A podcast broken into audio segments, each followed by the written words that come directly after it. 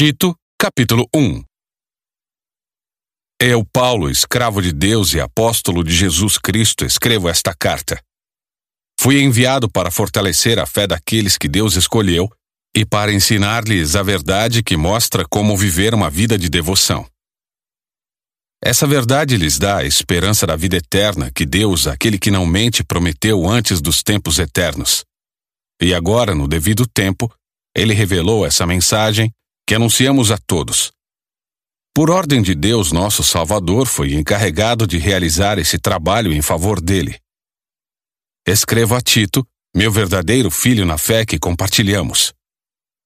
Que Deus, o Pai e Cristo Jesus, nosso Salvador, lhe dêem graça e paz. Deixei-o na ilha de Creta para que você completasse o trabalho e nomeasse presbíteros em cada cidade, conforme o instruí.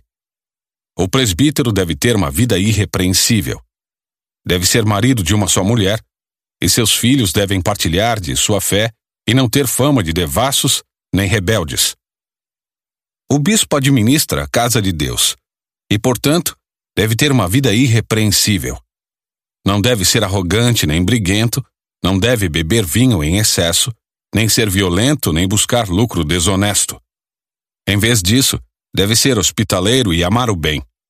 Deve viver sabiamente, ser justo e ter uma vida de devoção e disciplina.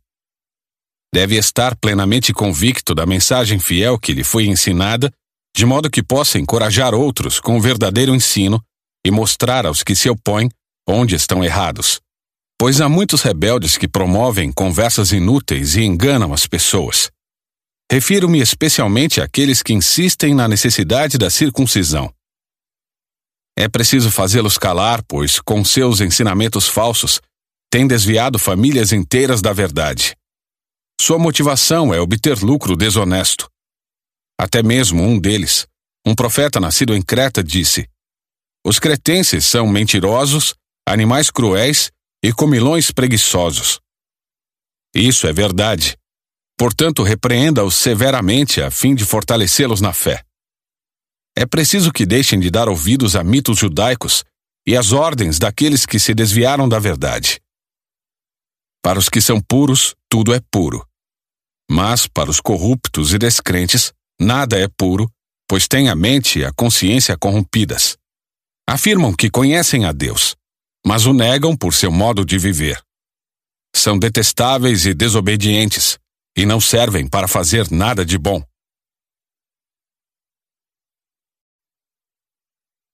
Capítulo 2 Mas quanto a você, que suas palavras reflitam o ensino verdadeiro.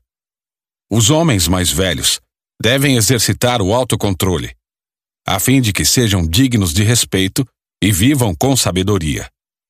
Devem ter uma fé sólida e ser cheios de amor e paciência. Semelhantemente, as mulheres mais velhas devem viver de modo digno. Não devem ser caluniadoras, nem beber vinho em excesso. Antes devem ensinar o que é bom. Devem instruir as mulheres mais jovens a amar o marido e os filhos, a viver com sabedoria e pureza, a trabalhar no lar, a fazer o bem e a ser submissas ao marido. Assim não envergonharão a palavra de Deus. Da mesma forma, incentive os homens mais jovens a viver com sabedoria. Você mesmo deve ser exemplo da prática de boas obras. Tudo o que fizer deve refletir a integridade e a seriedade de seu ensino. Sua mensagem deve ser tão correta a ponto de ninguém a criticar. Então, os que se opõem a nós ficarão envergonhados e nada terão de ruim para dizer a nosso respeito. Quanto aos escravos, devem sempre obedecer a seu senhor e fazer todo o possível para agradá-lo. Não devem ser respondões, nem roubar, mas devem mostrar-se bons e inteiramente dignos de confiança. Assim, tornarão atraente em todos os sentidos o ensino a respeito de Deus, nosso Salvador. Pois a graça de Deus foi revelada e a todos traz salvação. Somos instruídos a abandonar o estilo de vida ímpio e os prazeres pecaminosos. Neste mundo perverso, devemos viver com sabedoria, justiça e devoção enquanto aguardamos esperançosamente o dia em que será revelada a glória de nosso grande Deus e Salvador Jesus Cristo.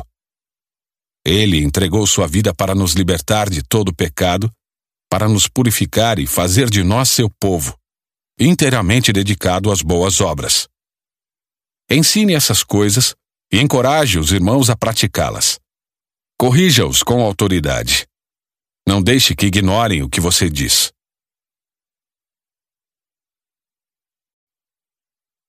Capítulo 3 Lembre a todos que se sujeitem ao governo e às autoridades. Devem ser obedientes e sempre prontos a fazer o que é bom. Não devem caluniar ninguém, mas evitar brigas. Que sejam amáveis e mostrem a todos verdadeira humildade. Em outros tempos, também éramos insensatos e desobedientes. Vivíamos no engano e nos tornamos escravos de muitas paixões e prazeres. Éramos cheios de maldade, inveja e odiávamos uns aos outros. Mas, quando Deus nosso Salvador revelou sua bondade e seu amor, ele nos salvou não porque tivéssemos feito algo justo, mas por causa de sua misericórdia. Ele nos lavou para remover nossos pecados, nos fez nascer de novo e nos deu nova vida por meio do Espírito Santo generosamente derramou o Espírito sobre nós por meio de Jesus Cristo, nosso Salvador. Por causa de Sua graça, nos declarou justos e nos deu a esperança de que herdaremos a vida eterna. Essa é uma afirmação digna de confiança, e quero que você insista nesses ensinamentos, para que todos os que creem em Deus se dediquem a fazer o bem.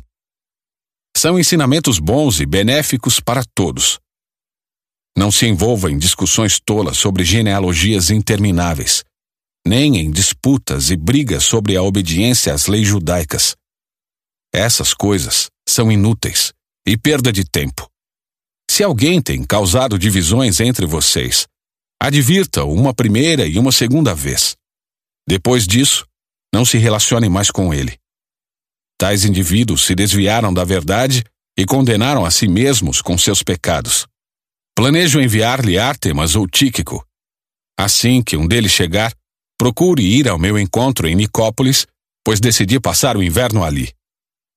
Faça todo o possível para ajudar Zenas, o advogado, e Apolo na viagem deles. Providencie que tenham tudo de que precisam. Nosso povo deve aprender a fazer o bem ao suprir as necessidades urgentes de outros. Assim, ninguém será improdutivo. Todos aqui mandam lembranças. Por favor, envie minhas saudações a todos que nos amam na fé. Que a graça de Deus esteja com todos vocês.